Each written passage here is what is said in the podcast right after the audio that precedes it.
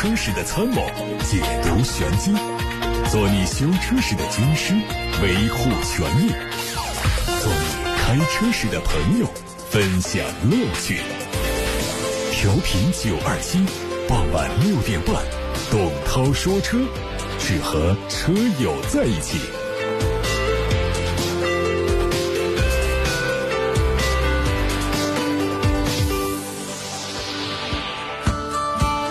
我是董涛，问候各位节日好。今天虽然是过节，但是咱们三个频道的所有节目都是正常的播出。那么大家在今天节目当中收听到的内容呢，是几个特别为大家准备的话题，很有意思。虽然说没有安排选车、买车方面的互动单元，但是呢，我相信这些内容也是大家都非常关心的。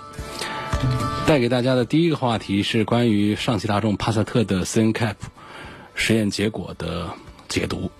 这个实验结果呢，在上周就已经发布了，但是因为节目的时间原因呢，跟大家都是当个新闻播报了一下。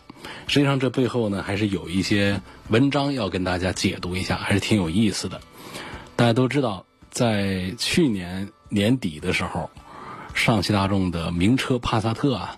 啊，在咱们中保研的碰撞测试当中翻了船，这船翻得很彻底，那甚至于都有一大波的帕萨特的车主在起诉上汽大众，认为自己的知情权遭到了侵犯，还有就是我这车的安全性会不会威胁到我的个人安危等等这方面一些事儿。那么上汽大众当然不可能说坐着等大家来找自己的麻烦，那赶紧得有所。反馈的动作，他们的反馈动作就是联系 CNCAP 中汽研碰撞测试中心，来对于整个的帕萨特的安全做重新鉴定。那么这次鉴定呢，在上周发布的结果是得到了五星评价，五星评价是最高评价，意思是说上汽大众的帕萨特没有安全问题。嗯，那么这个评价到底能代表多少车主的意见？它代表了企业的什么意见？又代表了中国汽车圈对帕萨特的什么意见呢？这个评价更低的中保研是不是更具有说服力一些呢？这是我们今天要跟大家解读的这些关键点。开门见山说一说我的想法，就是帕萨特 CNCAP 的最新的实验结果出来，五星评价呢是情理当中的。为什么呢？因为过去我们看到。好些车，极少数车吧，在 CNCAP 的碰撞是不达标的，是达不到五颗星的，极少数，绝大多数碰完就是五星，碰完就是五星。所以我说，帕萨特这一次找 CNCAP 来为自己证明，啊，来挽回自己的面子，呃，这个结果呢是情理当中的，五星评价给出去了。那它是不是可以吹散此前咱们中？保研百分之二十五偏置碰撞实验表现不好的阴影呢？这就像是我高考成绩不行，然后去参加小学毕业考试拿到了一个双百一样的。双百虽然是好成绩，但这成功感充其量就是高年级的大哥碾压低年级的小弟弟。他问题的核心其实啊是不同碰撞体系之间的碰撞。复杂了点啊，这话说的复杂点，其意思很简单，就是说这不是一张卷子，考的不是一张卷子。CNCAP 背后的中国汽车技术研究中心，我们简称叫中汽研，是从1999年开始进行新车碰撞测试的，也经历了多次升级、提升难度，但拟定的测试项目、升级规程的技术管理部中，有一定数量的车企是。被动安全开发工程师参与的，这话又还是很难理解啊！意思是说，中汽研技术管理部当中有成员是来自车企，这话说明白了。那么，通常我们讲踢一场球，总得是裁判是裁判，球员是球员吧？你说裁判队伍当中有球队的成员，那你说这裁判？这裁判组的这个倾向性会不会有？这是不是就是一个问号？对于车企来说，CNCAP 的实验标准呢是长久以来他们自己开发新车的都要进行的一测试的项目之一啊，就像是开卷考试，难度可想而知，并不高。而这个中汽研在市场上流行了这么久之后，二零一五年中保研成立。他们家项目呢，主要是参考了美国公路安全保险协会制定的测试项目，具体的测试内容跟 NCAP 测试体系长久以来进行的实验有很大的差别。打个比方，这个中保研的卷子呢，就像是你没见过的外省的试卷一样。双方虽然也有一定相同类型的测试单元，但在这些项目单元里啊，这个 CNCAP。啊，和这个中汽研的测试方式不尽相同。抛开撞击的时速不同之外，障碍物本身也有区别，难度也有高低，所以不难看出来，帕萨特这两次考的不是同一张卷子。中汽研的这个测试呢，应该说在过去相当长一段时间，指导着我们全国车企的安全生产。以及我们中国消费者对于安全的认识，但是到后来，当大家发现中汽研每一次都是五星成绩、五星成绩之后，关注的热度急速的下降。最近几年，关注它的人已经很少。早些年，董涛说车节目通常在资讯里面都会报道，说某某车啊得到了中汽研的碰撞测试成绩，几颗星、几多少分这些年，他们还在碰撞，但是媒体的报道。就少多了，而这个中保研的实验呢，毫无疑问是暴露了帕萨特在部分情况下的安全结构问题。想要再一次证明自己，重新获得消费者的认可，最快的办法就只有优化结构，再做一次一样的测试。而另一方面，这个中保研之所以爆红呢，主要原因就是它的测试内容是之前国内少见的百分之二十五偏置碰撞。它巨大的影响力肯定会让车企有针对性的对自家产品进行安全优化，这就像当年呢，这个中汽研推出这样的测试项目一样的结果。可以预见，随着车企们具有针对性的优化产品之后，中保研的测试当中也会出现更多的高分车型，因为大家都会照着那份卷子去做嘛，最终推动车辆碰撞安全性的升级，这也是肯定的。但是对于普通消费者来说，现在是不是盖棺定论的时候呢？我们认为，对所有的碰撞测试呢，都应该是理性看待。说人话就是，无论 CNCAP 还是中保研，都有自己的局限性。这是一个主要的观点啊。另外一个观点呢，就是这个实验呢，只能代表一部分情况。就在我们学生时期呢，考试意味着什么？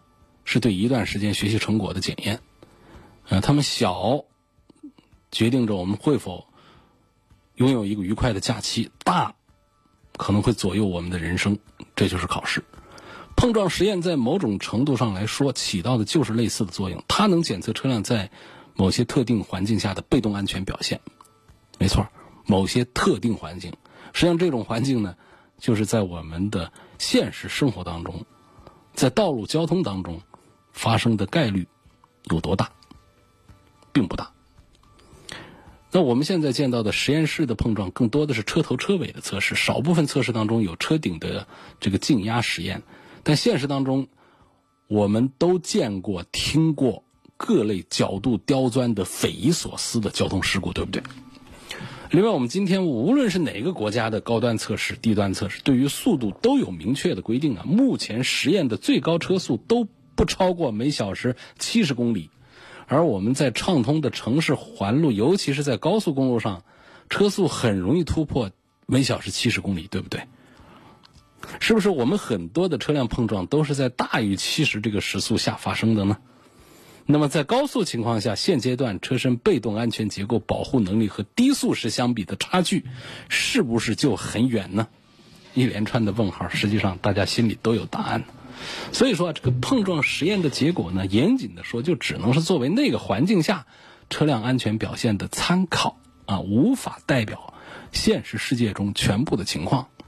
即便是现实事故十分巧合的跟这个实验模拟状态一致，那。也不是说最终结果就会和实验一致的，其中有一个重要的问题就在车辆的配置。你高低配车型主被动安全配置是不一样的。碰撞实验当中往往选的是什么高级别、高配置的产品，像侧安全气囊啊、侧安全气帘呐，这些可以有效保护驾乘人员生命安全的配置。入门配置车型有一些它就不具备啊。统计数据也反映了一些值得我们深思的事实。尽管碰撞实验相比多年前严格了不少。但是这些年的交通事故的致死率有没有明显下降？下降并没有。啊，它的原因呢，就是上面刚才我们说到的那些实验和现实的差别。换一句话说呢，这个碰撞实验表这个比较差的这个车型呢，一定有可以优化的空间；而表现好的那些车型呢，也不是毫无破绽的。说一千道一万。道路千万条，警钟长鸣最重要。啊，相信大家已经读懂了这里面的门道。两个机构做不同的实验，帕萨特表现不尽相同。可以肯定的说，在百分之二十五的小偏置碰撞实验当中，表现不好，需要有针对的改进啊。那么一个五星，一个差评的结论，这是两种评价体系的正面的较量，因为他们的考核标准和维度根本不同。这我们说的是今天的头一个话题啊，整车的这个。安全性，实际上这个安全的概念呢是比较广义的。刚才说到的是硬件上的，包括我们人身财产安全方面的话题。关于安全，还有一个话题呢是什么？网络信息安全，在汽车上也有这个信息安全的问题。你看我们看过一个电影，一个智商一百六十五的人，他是现实世界的失败者。但他却是网络世界的顶尖黑客，他可以追踪到任何一个人的信息，先后入侵过国际金融系统和国家安全局。啊，那么这部电影叫什么呢？就是叫做《没有绝对安全的系统》啊，那样一部电影。现在我们汽车也是正在演变成一个漏洞越来越多的系统。二零一四年，黑客曾经攻击了克莱斯勒一百四十万辆汽车，导致召回。二零一九年，奔驰汽车被发现十九个安全漏洞，涉及到了两百多万辆车。这段时间呢，这大众啊、福特呀、现代呀、丰田呐，接连被曝存在安全漏洞。不幸的是什么呢？最坏的时候还没有到来。有专家预测，二零二五年前后，汽车网络攻击可能会大范围的爆发。这是不是更坏的消息？这个汽车信息安全呢，跟车联网的这个关系非常密切。汽车越独立，信息安全问题越小；反过来是越严重。我们回想一下，早些年我们的汽车都是不能上互联网的，都是化油器的车，都是很简单的电路线路，也没有中控台的大屏，也没有这个遥控解锁，也没有什么网络诊断。也没有 GPS 等等的这样的一些系统的时候，是不是我们在信息安全上遇到的问题越少更少一些？那时候汽车是独立的，你把那车开到哪儿去，别人就找不到。然后这车呢，如果出什么故障的话，非得修车的师傅亲自去测试它、去判断它，才能找到问题，把它修理好。而现在不用了，现在经常是有什么问题，你可以打一个电话给厂家，厂家直接。在后台告诉你说：“哎呦，你这车是哪哪坏了？为什么呢？这车上装了无数个传感器，传感器把这车辆的现实的情况都搜集起来，上了网，到了厂家的后台那儿。大家还记得前年，前年有一个品牌的车，在高速公路上失控，踩刹车不停，加油门不灵，但车也不停下来，车也不减速，就一个劲儿往前飙。然后呢，这人就打电话报警。”报警也没用啊，警察拿他没办法，就打到厂家去。厂家好像在后台用一些技术手段让车给停下来了。你可见这个信息安全，目前对于我们消费者来说，我们知道的是不是太少了一点？说这个中国汽车技术研究中心曾经对市面上的七十多辆汽车进行了信息安全能力的测试，发现两千多个数据漏洞啊。七个主要的攻击入口是网络架构、车载信息娱乐系统、T-Books、云平台、APP、ECU，还有无线电。说现在最严重的是什么呢？汽汽车数字钥匙。我们车主啊，通过手机 APP 解锁车辆，然后远程启动汽车，甚至于遥控汽车，就遥控汽车往那停车位里面倒进去、开出来等等，这样技术现在都不是新鲜的。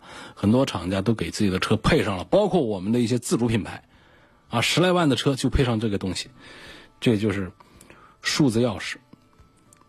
但是整条链路的安全性是不是很强壮呢？不一定。二零一九年呢，有黑客三十秒钟就偷走了一辆特斯拉 Model S。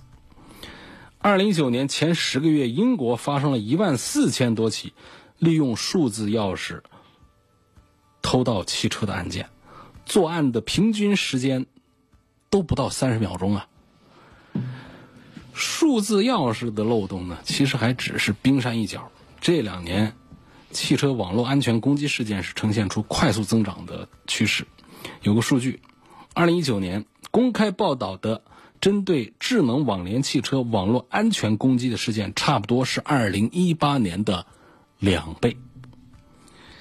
到将来，我们汽车所面临的信息安全处境可能会更糟糕。五 G 马上兴起来了，这汽车就是越来越融入互联网了。智能汽车的发展奠定了。车企要走软件定义硬件的道路，但是越多的触点意味着越多的风险，越多的代码必然会有越多的 bug。我们现在普通的一辆汽车上的软件代码量就已经达到了上亿行，上亿行软件代码在我们的汽车上，你可以想象它是否能做到没有漏洞啊？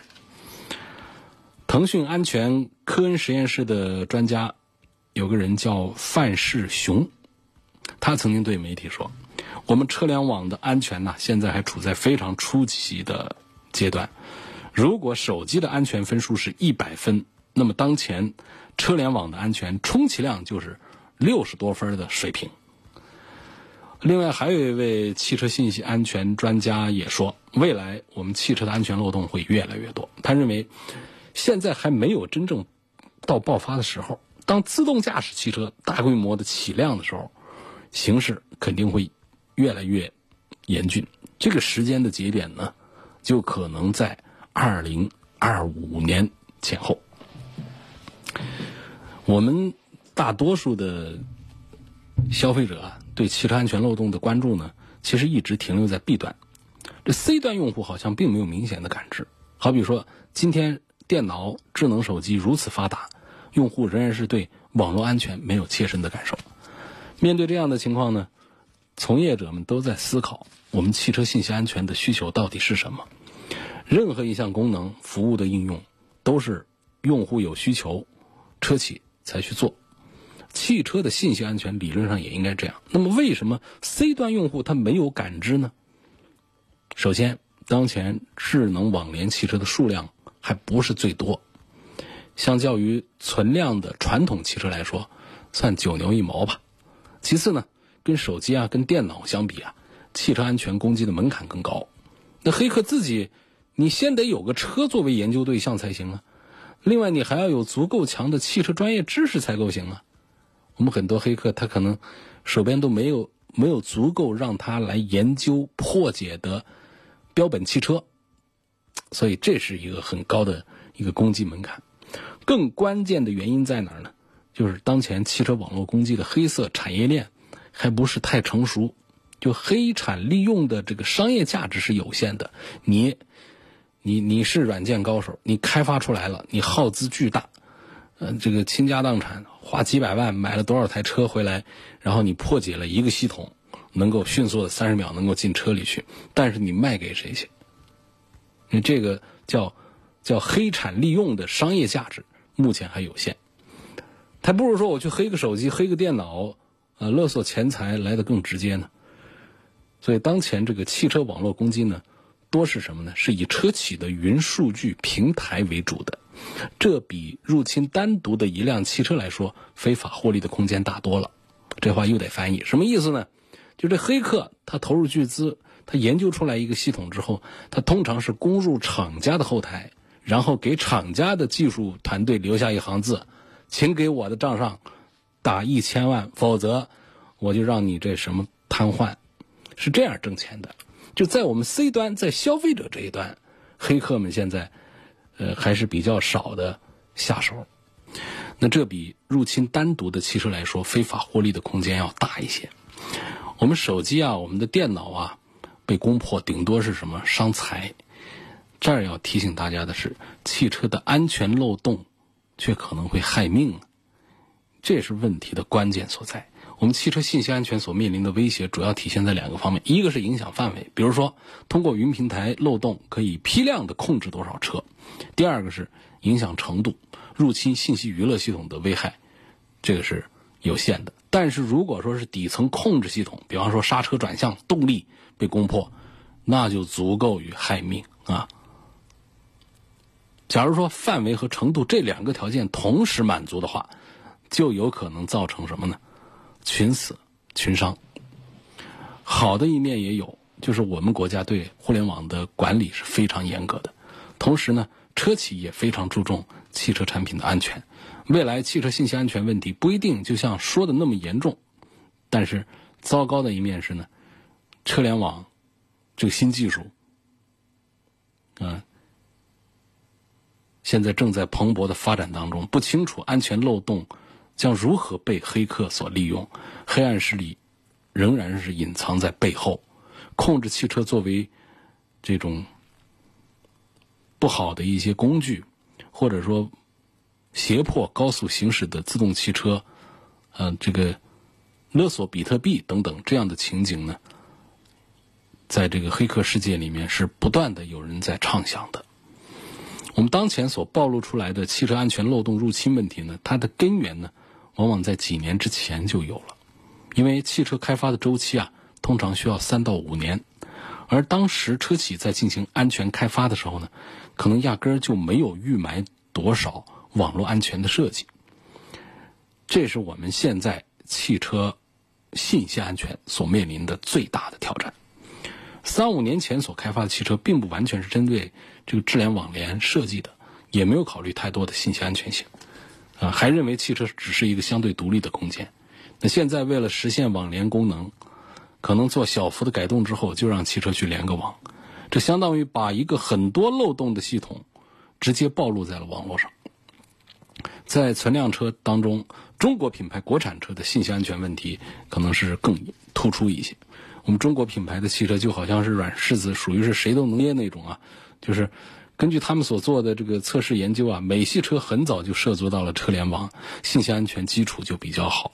这日系车呢，它讲究精细化，它的加密也做得还不错，即便是车被黑了，你也控制不了。那么这个德系车呢，秉承工匠精神呢，它的信息安全是中规中矩，非常的规范化。不过这种情况呢，正在快速的好转，主要是车企对信息安全是越来越重视了。人才、预算等等资源倾斜的力度不断在加大，同时呢，专业的互联网公司也在帮助车企建设信息安全能力。比如说，腾讯，腾讯实验室就已经跟国内的很多车企展开了密切的安全合作。他们一方面帮助车企建立安全评估和自治能力，另一个方面呢，也把技术能力转换成自动化的工具，啊，为车企来提供安全服务，解决安全问题。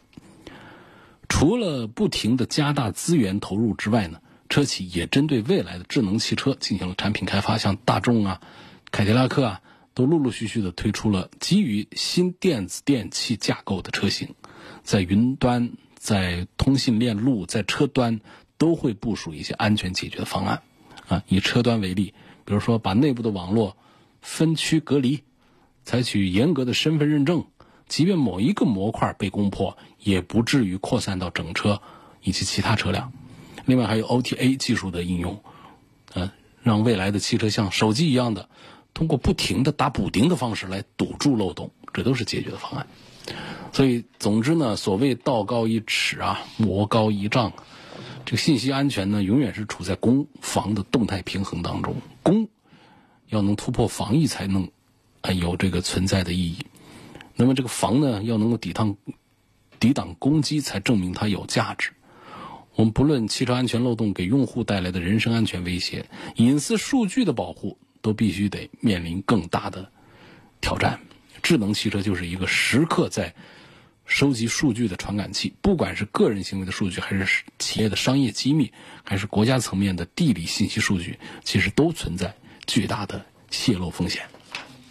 您正在收听的是董涛说车。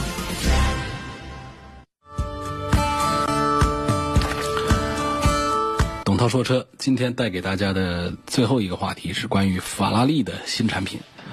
我们很多朋友都是世界一级方程式赛车的这个车迷，F 一的车迷，大家也都知道蒙扎赛道啊，它是 F 一的著名举办地，也是高速、刺激又危险的赛道。我们今天呢，这个讲到的这个涉及到的人呢，这个对象呢。是法拉利大中华区的总裁，他的中文名字叫白贝。呃，这个四十多岁的呃意大利人呢，他在四月中旬在身处意大利疫情重灾区，接受了中国汽车媒体的采访，然后向中国市场透露了他的动态的观察和思考。然后呢，对于外界很好奇的法拉利的新车的趋势。还有大中华区接下来的营销和服务变化，也都做了一些解答。那么这一系列的这个新闻背后呢，董涛给大家梳理出来就两个产品，向大家介绍一下。过去的二零一九年呢，应该说对于我们法拉利和法拉利的车迷来说都是非常有收获的一年，因为这一年法拉利一口气推了五款新车，嗯，明显算得上是它的产品大年。新车推出也让法拉利全球销量第一次破万，净利润呢干了将近七亿欧元。那么到了二零二零年，这疫情啊祸害了几个月。当然，即便没有疫情，法拉利在二零二零年也不可能推出像二零一九年那样的新品阵容。但是法拉利此前透露，在今年二零二零年会推两款新产品，每一款产品都比去年的那。五款新车啊，要更让人激动。第一个车呢，就是全新的法拉利跑车 Roma。四月初，它官方宣布了中国区的起售价两百三十八万，没听错，两百三十八万，这是目前最便宜的法拉利了。在这之前，最便宜的也得两百八十多万。在今年下半年，它就会在国内上市 Roma，法拉利的全新的跑车。然后还有一点呢，就是它是一个四座的跑车。我们很多人想买一个经济一点的超跑，说两百多万还是经济一点。对啊，人一般都是三五百万起步啊。那两百多万怎么不叫经济型的跑车呢？经济型的超跑呢？那买一个经济型的超跑呢？大家希望它舒服一点，同时呢座位数多一点，就实用性要稍强一点。你看看，凡到了大几百万的那种超跑，谁给你设计四个座位啊？没工夫，就两个座位，一个座位都够了，就是开车的人一个人爽就行。但是呢，到了低端产品，到两百多万的产品的时候，法拉利就会考虑，我是不是应该上四个座位了？啊，所以这也是最近热门的一个话题之一。这款两门四座的最便宜的法拉利，而且呢。在造型上非常个性。我们过去看到了法拉利啊，它的尾灯的形状、大灯的那种形状，各个车型之间虽然有变化，但是一眼看上去就知道法拉利，不用说了。但这一次推的车呢，可能还需要适应啊。就是你不看 logo 啊，你都在猜这是谁家的车，都知道那肯定是一狠车，但是谁家的是哪一个品牌的看不懂，因为什么呢？他放弃了过去法拉利车身上的绝大多数的造型元素 DNA 啊。丢的不少，车内还是保留很多的，车外丢的不少。这是这是一个车，还要跟大家说一个车呢。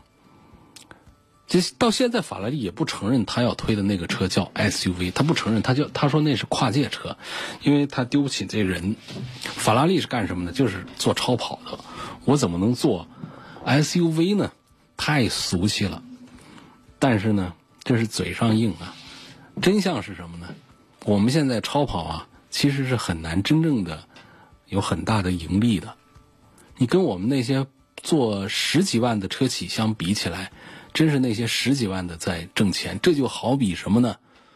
我们开一大餐馆，投资了五千万，一年下来挣的钱可能还不如那学校门前那个小龙虾那摊子挣的钱多。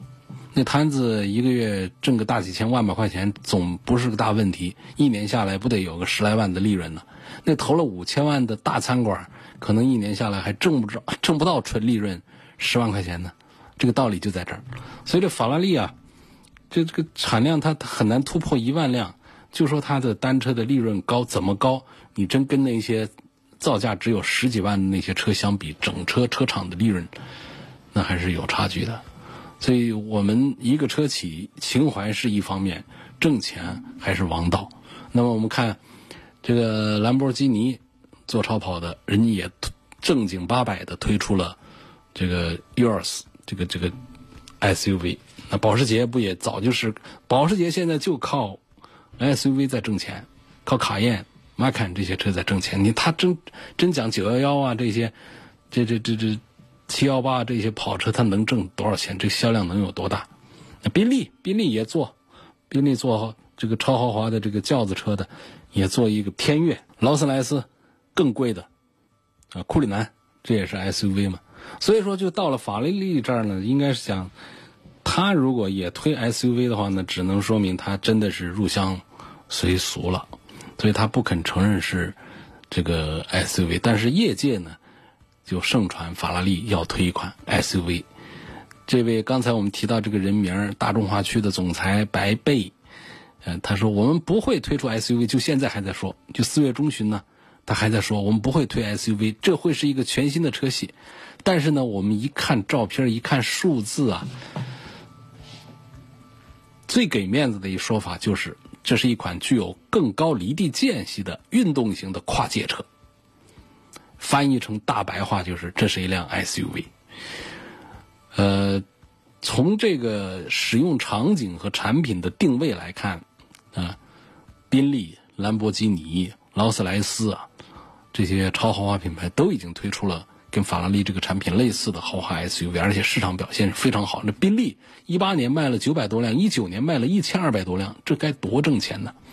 所以看到豪华 SUV 对于品牌销量的反馈之后呢，阿斯顿马丁这个去年我们也接触到了它的第一款 SUV DBX 啊 DBX，那么在今年应该会正式的投放市场，就是可以提车，可以买到车了。去年只是发布。阿斯顿马丁也是对这个 DBX 的市场表现寄予厚望啊，希望它成为阿斯顿马丁旗下最热销的产品。